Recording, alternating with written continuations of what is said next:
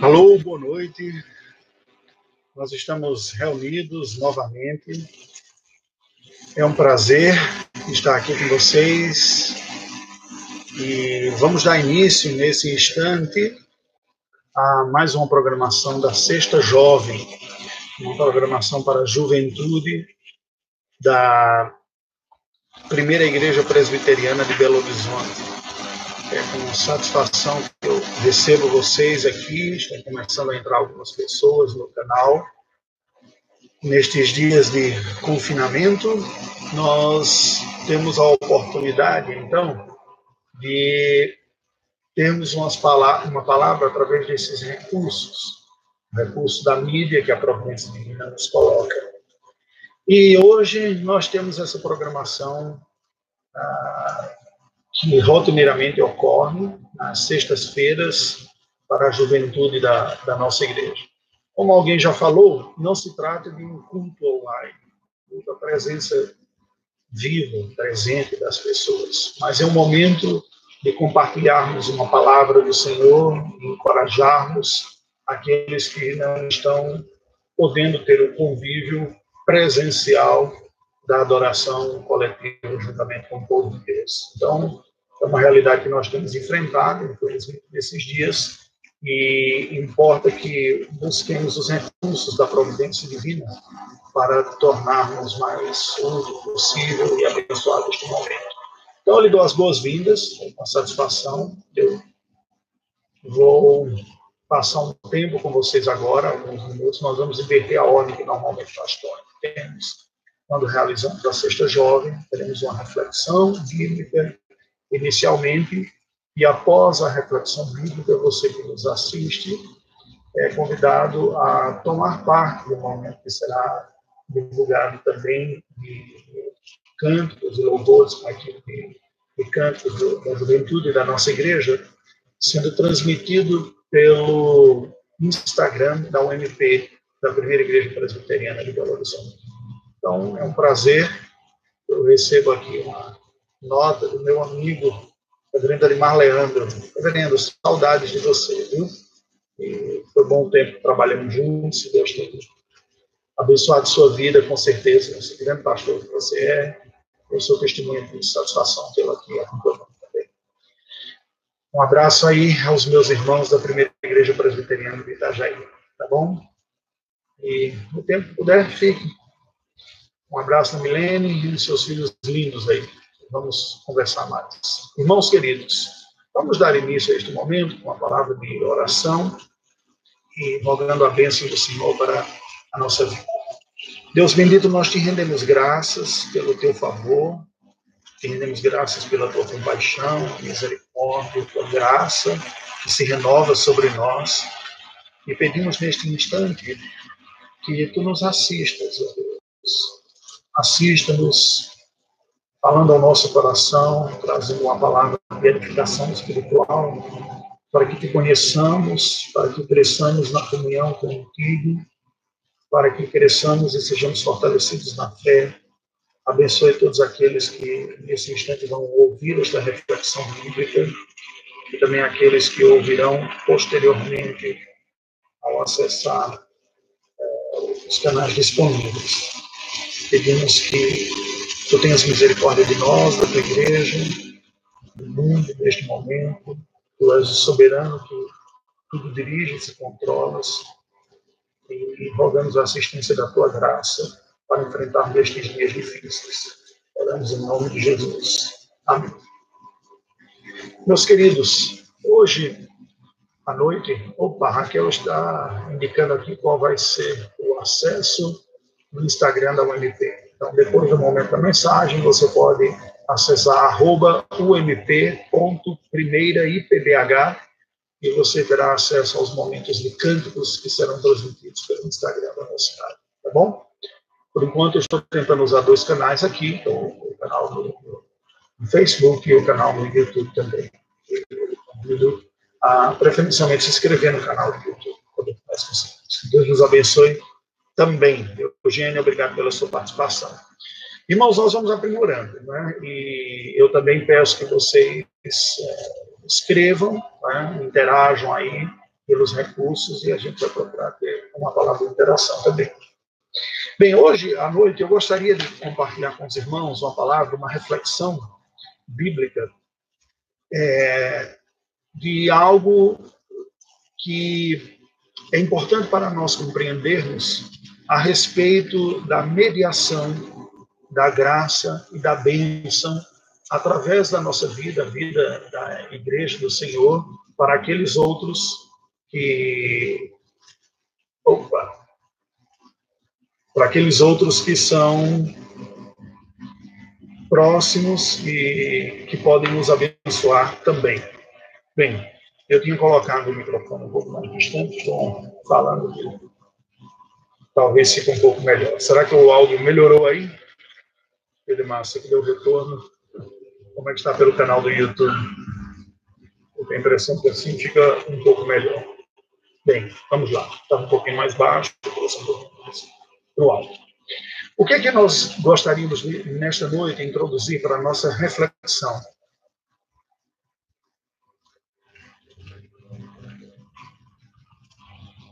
Está conectado. Espero que assim esteja. Ok, melhorou. Ótimo. Então vamos seguir desse jeito. É, a mediação da bênção, a mediação da, da relação com, com Deus, faz parte de uma doutrina que foi resgatada pela reforma protestante do século XVI. Alguns estudiosos consideram a doutrina do sacerdócio universal dos santos uma das doutrinas mais esquecidas pela igreja posterior. O emblema teria sido levantado, a tese teria sido levantada até como uma reação a uma excessiva hierarquização e clericalização da Igreja do Senhor, que dominou os séculos anteriores. Quando os reformadores desenvolveram a sua tese, baseada na palavra do Senhor, de que a Igreja de Deus toda tem acesso ao Senhor mediante a mediação do nosso Senhor e Salvador, Jesus Cristo. Ok. Eu vou seguir. Obrigado por aqueles que estão dando a interação. Ficou bom. Seguir. É, a Bíblia nos diz que nós somos sacerdócio real. Quando Pedro escreve a, a sua carta, a primeira carta, no capítulo 2, é um texto bastante conhecido, mas é, eu vou ler novamente para a nossa instrução. 1 Pedro 2, versículos 9 e 10, quando o apóstolo Pedro se apropria das palavras da lei e aplica essas palavras da lei à igreja da nova aliança. Recebendo saudações de outras pessoas aqui com satisfação. Vamos lá, vamos. É, 1 Pedro 2, versículos 9 e 10, fazendo uma referência à apropriação do que a lei falava para Israel no Antigo Testamento, Pedro se refere à igreja do Senhor, ou o povo de Deus, Israel da nova aliança, assim como Israel era a igreja da antiga aliança. Diz, vós, porém, sois raça eleita, sacerdócio real, nação santa, povo de propriedade exclusiva de Deus, a fim de proclamardes as virtudes daquele que vos chamou das trevas para a sua maravilhosa luz. Vós, sim, que antes não erais povo, mas agora sois povo de Deus, que não tinhas alcançado misericórdia, mas alcançastes misericórdia. Amém. Até aqui. É, o que é que nós podemos ver que a palavra do Senhor vem a nos dizer neste sentido? Nós temos um ensino da, da palavra do Senhor apontando para a verdade de que Deus tem um povo. Um povo que é seu, um povo que ele escolhe, um povo que ele chama para ser sacerdócio real e nação santa. Permita, eu estou ajustando aqui para o canal para ficar um pouco melhor. Espero que agora esteja um pouco melhor. Essa verdade de ser povo de Deus e ser o sacerdócio real é uma graça que Deus comunica ao seu povo desde os dias da antiga aliança. O Senhor nos chama para ser seu povo, mas para que nós não sejamos depositários dessa bênção ou não sejamos a estação última dessa bênção, sejamos verdadeiros canais desta bênção. Sobre isso, especificamente, eu falarei um pouco mais amanhã, por ocasião ah, do, do que realizávamos como culto jovem. Nós vamos trabalhar um pouco mais especificamente sobre isso, baseado no chamado de Abraão. Mas hoje eu gostaria de destacar um outro aspecto. Quando nós somos chamados para sermos mediadores da bênção, nós precisamos entender quais são as competências disso. Porque a Bíblia Sagrada nos apresenta de uma forma muito clara e inequívoca a absoluta eficácia e exclusividade do nosso Senhor Jesus Cristo como sendo o mediador e o redentor da nova aliança, o perfeito mediador entre Deus e os homens. Nós podemos perceber isso de diversas maneiras. Uma delas é a simples natureza do nosso Senhor Jesus Cristo. Sendo ele verdadeiro Deus e, ao mesmo tempo, verdadeiro homem, é verdadeiramente a ponte perfeita entre Deus e os homens. No entanto, esse Cristo, que é verdadeiro Deus, verdadeiro homem, e que religa o homem a Deus, também é chamado na palavra do Senhor da cabeça da igreja, a igreja chamada do corpo de Cristo. Portanto, Cristo se dá a conhecer e se manifesta em alguma medida da sua graça através da sua igreja, que é o seu corpo ao mundo. E neste sentido, nós nos tornamos partes desta manifestação, dessa comunicação do próprio Cristo às outras pessoas.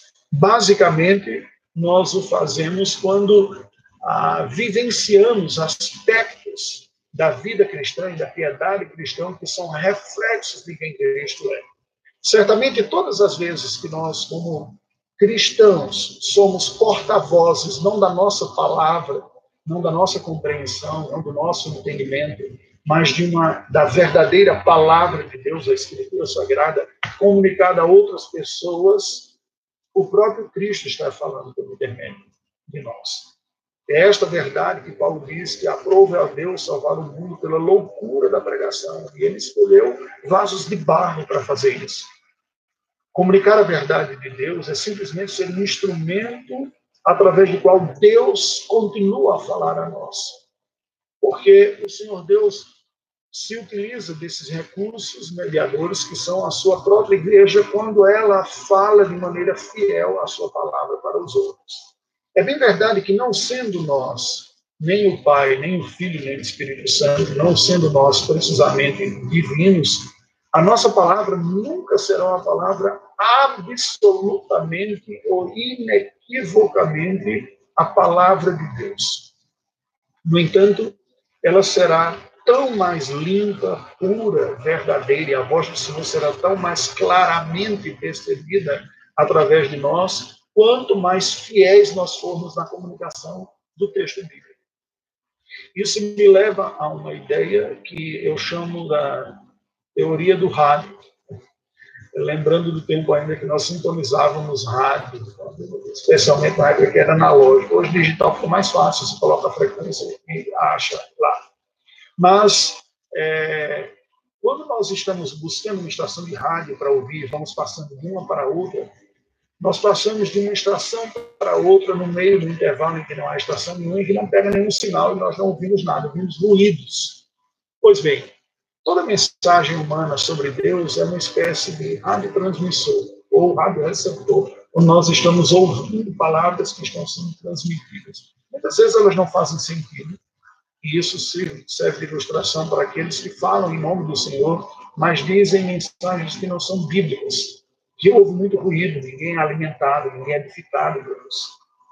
No entanto, mesmo naquelas comunidades mais distantes e mais inequívocas da Igreja do Senhor Deus, é possível nós ouvirmos algumas expressões verdadeiras da palavra do Senhor, quando sentenças bíblicas, bíblicas verdadeiras são ditas. É como aquela rádio que está mal sintonizada, que de vez em quando pega o sinal e você ouve uma frase. A frase é: Jesus é Senhor, Deus é o único que há, eu vivo verdadeiro. A vida é a palavra de Deus. No meio de todo um discurso confuso, algumas verdades essenciais podem ser ditas, e aí, quando essas verdades são ditas, a voz de Deus é percebida. Quando não se fala as verdades de Deus, é simplesmente a voz humana ou o recado equivocado de pessoas que falam em nome do Senhor. Bem, quanto mais bíblica for a nossa mensagem, mais clara e puramente Deus falará por nosso intermédio. e assim nós seremos mediadores, nós seremos instrumentos nas mãos de Deus mais eficazes para comunicar a palavra do Senhor a todos que necessitam. Olhemos este momento de uma forma um pouco diferente. Vivemos dias de confusão, vivemos dias de dúvida, vivemos dias de desespero até, especialmente para aquelas pessoas que ficam focadas nas notícias alarmistas que os meios de comunicação colocam, basicamente reduzindo toda a realidade presente a essa pandemia. Este é um momento muito apropriado para nós, como cristãos, igreja do Senhor, apresentarmos uma palavra de consolo, de força, de ânimo para aqueles que se entenderem. Para que a voz de Deus seja percebida, não de uma forma fantasiosa, de uma forma triunfalista, mas de uma forma verdadeira, trazendo força e esperança, alertando para a realidade, como disse o Senhor Jesus, que no mundo teríamos aflições, mas deveríamos ter ânimo, porque ele venceu o mundo e ele está conosco. Bem, à medida que nós falamos a palavra de Deus com sinceridade, nós cumprimos esse papel de mediação. Nós nos unimos também ao, ao Senhor na graça e podemos espelhar também um outro ofício de Cristo, não, não apenas esse ofício profético de anúncio da palavra do Senhor, mas o ofício sacerdotal. Quando nós intercedemos por outras pessoas, nós refletimos em alguma medida aquele papel do sacerdócio, daquele que se coloca diante de Deus em lugar de alguém, em lugar do que está sofrendo, do que está com dor, daquele que está com dúvida, daquele que está com dificuldades. Ao fazermos isso, ao orarmos por outras pessoas, nós cumprimos um verdadeiro papel sacerdotal, uma vocação sacerdotal, de se colocar entre Deus e os homens, agora em petição, apresentando os homens em oração dando Senhor. Nós nunca faremos isso de uma forma perfeita, somente Cristo é o sacerdote perfeito. Porque nos diz o autor aos Hebreus que ele, nós não temos um sumo sacerdote que não se compadeça de nós. Porque ele conhece as nossas dores, ele tudo suportou, enfrentou todas as lutas, ele intercede por nós. Mas pelo seu Espírito, ele também nos desperta para intercedermos pelas pessoas. De tal maneira que a própria graça de Cristo, o conhecimento de Cristo, se dá. Presta atenção numa coisa. Não é incomum você ver as pessoas questionarem e rejeitarem um argumento, até bíblico, que você apresenta. Muitas pessoas rejeitarem como dizem, ah, essa é uma ideia estranha, é uma opinião sua, é algo colocado na sua cabeça, está querendo colocar uma ideia religiosa para cima de mim, eu já tenho a minha crença e coisas assim. É verdade que muitas pessoas ainda se abrem para ouvir uma palavra do Senhor, uma palavra bíblica, especialmente em momentos de confusão, de dúvida, de desespero, onde as explicações reducionistas, puramente materialistas, anti-sobrenaturais que predominam o pensamento científico, tomam conta. Como filósofos, historiadores, estudiosos, até ateus vêm a reconhecer a minha fé materialista ou a minha visão de mundo materialista não traz consolo para ninguém. Então, é importante nós percebermos que nestes momentos o Senhor Deus pode estar nos dando a oportunidade de servirmos aos outros, entregando uma palavra de esperança. Mas mesmo pessoas que rejeitam uma palavra de Deus, uma palavra de consolo, de força, de honra, de fé, de amor, mesmo entre estas pessoas, você encontrará um grupo daqueles que aceitam orações. Ainda que seja dentro daquela ideia de, ah, se não for fazer bem, mal não faz. Esta prática da oração, nós não podemos ser, olhar para ela simplesmente como uma prática, prática utilitária, como se fosse uma maneira simplesmente de aproximar das pessoas. Também não é apropriado que olhemos para a oração como uma prática mágica, como se estivéssemos a mover um poderoso joystick de um game transcendental, de um jogo transcendental, em que a realidade será mudada pela nossa capacidade de elocução de palavras apropriadas, ou como se a nossa fé fosse construir uma nova realidade. Eu gostaria de destacar para você um outro aspecto oração. Quando você chama alguém para orar por ela, perceba que você está comunicando um pouco do próprio espírito compassivo, misericordioso e sensível que Deus tem para conosco, para conosco pecadores. Quando oramos por alguém, demonstramos juntamente aquela pessoa e ensinamos nessa maneira e convidamos a experimentar a experiência da dependência de Deus. Quando nós nos fragilizamos, quando a nossa oração não é aquela oração da fé poderosa, da vitória confusa, que muitas vezes você ouve atentamente, parece que nem se está falando com Deus, está se proferindo palavras de vitória. Não se conversa com Deus desta maneira. Pelo contrário, quando sinceramente nos fragilizamos, nos colocamos dependentes do Senhor, reconhecendo os nossos limites, em contraste com o poder, a graça o cuidado de Deus, e dizemos para Ele dele dependemos e oramos por nós, igualmente necessitados dessa graça e do favor, como a outra pessoa por quem estamos orando. Nós não apenas ensinamos este verdadeiro espírito do Evangelho de depender do Senhor, porque Ele é o nosso pastor, o nosso consolador, o bem de nossa alma, o fonte do nosso bem, do nosso cuidado, do nosso Pai. Nós não apenas demonstramos isso, mas nós também encarnamos esta dependência de Deus. E nesse sentido comunicamos o sacerdócio. E nesse sentido experimentamos também de uma forma concreta o alcance da dependência.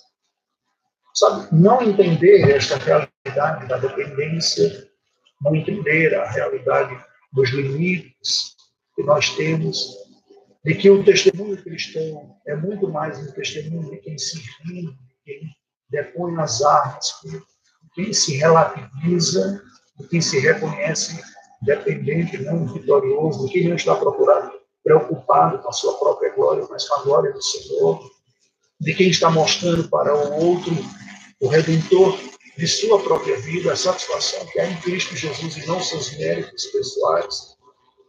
Quando nós entendemos isso, um grande testemunho, um belo testemunho da causa de Deus nos é dado para saber. Eu gostaria de caminhar com você um, dando exemplos para fechar um pouco mais e ilustrar um pouco melhor este raciocínio através de três passagens dos evangelhos. A primeira delas eu vou seguir na ordem dos evangelhos sinóticos, começando por o Evangelho segundo Mateus, no capítulo 12, versículo 30. Quando o Senhor Jesus disse: Quem não é por mim, é contra mim. E quem comigo não ajunta, espalha. Preste atenção a estas palavras. Quem disse estas palavras foi o nosso Senhor Jesus Cristo. E somente Ele é capaz e competente de dizer estas palavras. Estas palavras não cabem a nós como igreja. Nós não podemos achar que aquelas pessoas que não são por nós são contra nós. Nós não somos o rei, nós não somos a referência absoluta, nós não estamos no centro da questão. Não se trata da nossa honra, da nossa glória, como alguns vão dizer, do nosso testemunho, quando na verdade estão preocupados com sua própria reputação. O Senhor Jesus alerta os discípulos dizendo: Olha, se maltrataram o filho do homem, quanto mais vão fazer com seus discípulos? Em outra ocasião, ainda nesse evangelho, nós lemos as palavras que Jesus disse: Eu vos envio como ovelhas para o meio de lobos, eis que vos envio como ovelhas para o meio de lobos. Serem, portanto, prudentes como as serpentes e simples como as pombas. Capítulo 10, versículo 16. E é muito fácil nós perdermos de vista que a glória, o centro e o reino são do Senhor Jesus Cristo, não nosso. É muito comum nós encontrarmos segmentos religiosos, seja a igreja, seja a denominação, seja o ramo teológico que você tem, não seja pela via teológica, mas seja pela via pessoal, do grupo, se sentirem profundamente ofendidos e desconsiderados, como se houvesse uma promessa da parte de Deus, de alguma honra, do reconhecimento da nossa parte. Isso não há. Nós não somos a referência nesse Só Jesus pode dizer: quem não é por mim, é contra mim. E quem comigo não ajunta, espalha. Veja que Cristo fala isso depois de é, ser acusado de estar curando endemoniados pelo poder do próprio Satanás. Ele adverte. Porque só Cristo demanda fidelidade absoluta. Só ele reclama para si o título de Senhor. Esta afirmação revolucionária e até perigosa de que só Cristo é o Senhor, Kyrios, Christos, afirmada pelos cristãos do primeiro século, levou muitos à morte porque César não queria compartilhar o seu estado de soberania, a sua condição de soberania com ninguém. Entretanto, Cristo diz: aquele que quiser vir após mim, negue-se a si mesmo, no seu si. Ele não pode servir a dois senhores, a Deus, a riqueza, a Deus e a mamãe. Cristo requer submissão e confiança e fidelidade totais. Porém, somente Ele por isso, se alguém não é por Cristo, é contra Cristo. Por isso também a reforma protestante ressaltou que se não reconhecermos a exclusividade de Cristo, nós nos tornamos anticristãos. Mas só Cristo pode fazer esta afirmação. No Evangelho segundo Marcos, o Evangelho de nosso Senhor Jesus Cristo, segundo escreveu Marcos, nós temos uma outra afirmação da parte de Cristo, a partir do versículo 38, nós lemos ah, o seguinte: Disse-lhe João, mestre, vimos um homem que em teu nome expelia demônios, o qual não nos segue, nós lhe proibimos, porque não seguia conosco. Mas Jesus respondeu: Não me proíbe mais. Porque ninguém há que faça milagre em meu nome logo a seguir possa falar mal de mim. Pois quem não é contra nós é por nós. Portanto, aquele que vos der de beber um copo de água em meu nome, porque sois de Cristo, em verdade vos digo, de modo algum, perderá o seu galardão. Vocês percebem a diferença das palavras de Cristo quando ele se refere a si mesmo e quando se refere à igreja? Quando se refere a Cristo, diz, diz: quem não é por mim é contra mim. Mas quando se refere ao corpo da igreja, ele diz: quem não é contra nós ou contra vós, em outra passagem, é a favor. Porque nós não somos absolutos, nós não dependemos, nem demandamos, nem devemos querer esta fidelidade total. Nós não devemos esperar, aguardar, nem achar que é positivo que as pessoas tenham uma adesão completa e restrita àquilo que nós somos. Se alguém não é contra nós, nós já estamos no lucro. Já é a favor de nós. É isso que Cristo está dizendo. Se você não tem pessoas inimigas, avessas, lutando contra, lançando na prisão, difamando, trabalhando mal, vocês já estão no lucro. Nós não deveríamos esperar uma adesão total. E isso ocorre quando há uma confusão entre a glória de Deus e a glória da igreja. Entre o reino de Deus e o reino pessoal que levantamos e construímos em nome de Deus. Há uma grande diferença. Se não temos sido objetos de ataque e de oposição, nós já estamos sendo profundamente abençoados pelo Senhor. Aqui, queridos, e cabe uma reflexão mais profunda numa outra ocasião, há uma diferença essencial da fé cristã e de outros segmentos religiosos até de outra religião monoteísta. Enquanto o islamismo defende que Deus não permitirá que os seus santos servos enfrentem ou experimentem vergonha e humilhação, mas os tratará com honra, a fé cristã nos ensina que a honra nós encontramos em Cristo Jesus. Aqui na terra e na vida nós seremos humilhados, nós enfrentaremos descaso, desprezo, nós seremos muitas vezes não reconhecidos e até estigmatizados e criticados. Quando Paulo fala sobre o ministério apostólico, ele diz: Nós somos como que os últimos, somos considerados como que escória da sociedade. É muito curioso nós percebermos isso, porque não é incomum no nosso meio pessoas que já cresceram em um ambiente religioso consolidado, são filhos e netos de geração de pessoas que têm se dedicado na igreja, no ambiente da igreja, desfrutam de um profundo respeito. Pessoas que muitas vezes dizem, ah, eu sou filho do presbítero tal, neto do reverendo tal, o meu avô foi o primeiro diácono porque fundou aqui a igreja, e há toda uma honra eclesiástica tratando em, em torno disso. Nós fazemos homenagens, nós nominamos salas da, da nossa igreja com nome de oficiais destacados, com nome do coral, desenvolvemos toda uma cultura de honra em nosso meio uma honra que não é reconhecida pela sociedade, não é de se espantar que não seja. E nós não devemos lutar para termos essa honra, ser honrados pelos homens. A honra que Deus tem preparado para nós é muito superior, porque ela é perfeita. Pois a nossa própria honra é manchada pelas nossas imperfeições. A honra pessoal que nós apresentamos nos é descrita pelo profeta como sendo seus atos de justiça são como atos de injustiça. Imperfeito. Nós não podemos achar, nem devemos querer voltar para uma glória pessoal.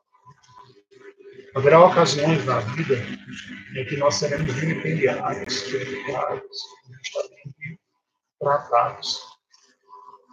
E se a nossa alma se abate profundamente, isso possivelmente demonstra que nós estamos mais preocupados com a nossa própria imagem do que com a imagem do nosso Senhor.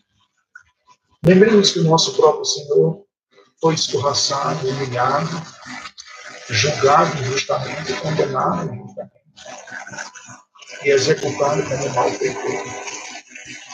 No entanto, ele ressuscitou do Senhor. E a sua glória lhe foi restaurada e a glória da sua piedade nos é comunicada pela justificação, sua santidade, sua honra, sua obediência, todo o crédito positivo daquilo que ele realizou no lugar de seus, tributado em nossa vida. Das imagens mais belas da Escritura Sagrada é a imagem do Apocalipse que fala da multidão de João que compareceu perante o Senhor e João pergunta: quem são esses e de onde vieram? estes são aqueles que tiveram suas vestes lavadas pelo sangue do Cordeiro. Não há honra maior do que a honra perfeita do nosso Senhor Jesus Cristo, a nossa perfeitada, pelo Evangelho, pelo poder do Espírito Santo. Não deveríamos nos espantar se o mundo não nos valoriza como igreja. Não deveríamos nos deixar abater se somos vilipendiados ou injustiçados. Eu lembro de uma frase do Lopeou, um livro que foi bênção muito na minha vida. Ele diz: é natural que o crente também sofra de injustiças e difamações. Mas quando ele passa por isso, ele deve ser capaz de depositar aos pés do Senhor aquilo que ele não consegue desfazer, esperando na dependência de Deus, força e perseverança que Deus dá até que Deus, ao seu tempo, ao seu modo, me restaure a perdão. E se não for aqui em vida, nós teremos na presença do Senhor e temos já desfrutando da honra perfeita que Cristo Jesus nos apresenta. E o terceiro texto que eu gostaria de compartilhar para finalizar esta reflexão desta noite está no Evangelho do nosso Senhor Jesus Cristo, segundo Lucas, no capítulo 10, versículo 16, onde ele diz: Quem vos der ouvidos, ouve a mim. E quem vos rejeitar, a mim rejeita. Quem, porém, me rejeitar, rejeita aquele que me enviou. O que, é que Cristo está nos dizendo? Nós não somos o próprio Cristo encarnado aqui. Mas a maneira que nós temos que interpretar e entender para a nossa vida, Deus nos dá o privilégio de sermos os porta-vozes da própria mensagem. Se há alguma medida experimentamos uma rejeição, uma crítica por aquilo que nós somos, inclusive nossas incoerências, nossas imperfeições, isso faz parte dos efeitos colaterais desta vida caída. Mas quando nós comunicamos a verdade da palavra de Deus, façamos uma certeza de que nós estamos sendo instrumentos para levar a mensagem do Senhor ao mundo costuma apontar o caminho da verdade, o da fé, o caminho da graça, o caminho do perdão, da salvação da. E ao invés de ficarmos nós ofendidos por alguma rejeição, lembremos que não se trata da nossa capacidade, ou de algo muito em instância pessoal no nosso coração. Que a graça do Senhor nos dê humildade e paciência. Humildade para reconhecer nossas próprias imperfeições, fraquezas, e como nós mesmos dependemos da graça que anunciamos aos outros, para que possamos olhar o nosso próximo nos olhos horizontalmente, não de cima para baixo. Que não nos deixemos abater pelas críticas e oposições, muitas vezes procurando nos diminuir, sabendo que a nossa posição como cristãos é a posição de dignidade e honra sentada juntamente com Cristo nas regiões celestiais. Aceita ser filho de Deus. E animemos a publicar a palavra do Senhor com fidelidade, fé, esperança e amor, sabendo que esta palavra é poderosa para comunicar toda a graça de Deus. Pois, como disse Paulo, não me vergonhe do Evangelho, pois é o poder de Deus para a salvação de toda a crime, primeiro do judeu e também do grego. Deus nos abençoe. Eu espero que você esteja conosco, nos acompanhando mais. Eu gostaria de orar com você agora. E pretendo também, nas próximas uh, lives, apresentar uma reflexão um pouco mais curta, né? entre 30 minutos e um pouco mais do que isso, e talvez, dependendo do interesse também, apresentar é, algumas curtas, é, de 10 minutos. Você está convidado após a oração a acompanhar né, os cantos que serão transmitidos também pelo Instagram da Mocidade. Acesse arroba ump.primeiraitbh e assim você acompanhará o grupo que estará transmitindo. Vamos orar ao Senhor. Deus bendito, nós te rendemos graças pelo teu evangelho, evangelho da redenção e da salvação em Cristo Jesus. Pelo teu Filho Jesus, nosso Redentor, a quem temos experimentado, a quem recorremos todos os dias da nossa vida. Somos ovelhas dependentes do bom pastor, e és tu mesmo na pessoa do teu Filho. Somos ovelhas pela ação graciosa do Espírito que nos transforma de bodes em ovelhas. Mas também somos ovelhas em processo de redenção e santificação. Diariamente necessitamos desta graça, Senhor. Dá-nos, ó Deus, estarmos mais preocupados com a tua glória, com a tua honra do que com você mesmo. Dá-nos a humildade, reconhecendo nossas falhas, olharmos para o nosso próximo com empatia e simpatia nos olhos e até quando os formos confrontar, que façamos com piedade. Assim como o Senhor um dia teve compaixão de nós e continua tendo a cada dia com a tua misericórdia, se renovando sobre nós, como disse o profeta, e esta é a causa que nós somos consumidos, ajuda-nos a também experimentar esta graça e comunicar esta graça. Abençoa-nos, ó Deus, abençoa a mocidade, os jovens que continuarão celebrando tantas. Abençoa-nos, ó Deus, como igreja, abençoa-nos nestes momentos difíceis que enfrentamos. Que sejam momentos de uma profunda e maior dependência do Senhor em nossa vida. Oramos em nome de Jesus. Amém. Queridos, que Deus nos abençoe. Até a próxima. Amanhã, às sete e meia da noite, produzirei uma outra live. E você está convidado também a participar, a acompanhar porque teremos uma mediação da bênção de Deus. Deus nos abençoe.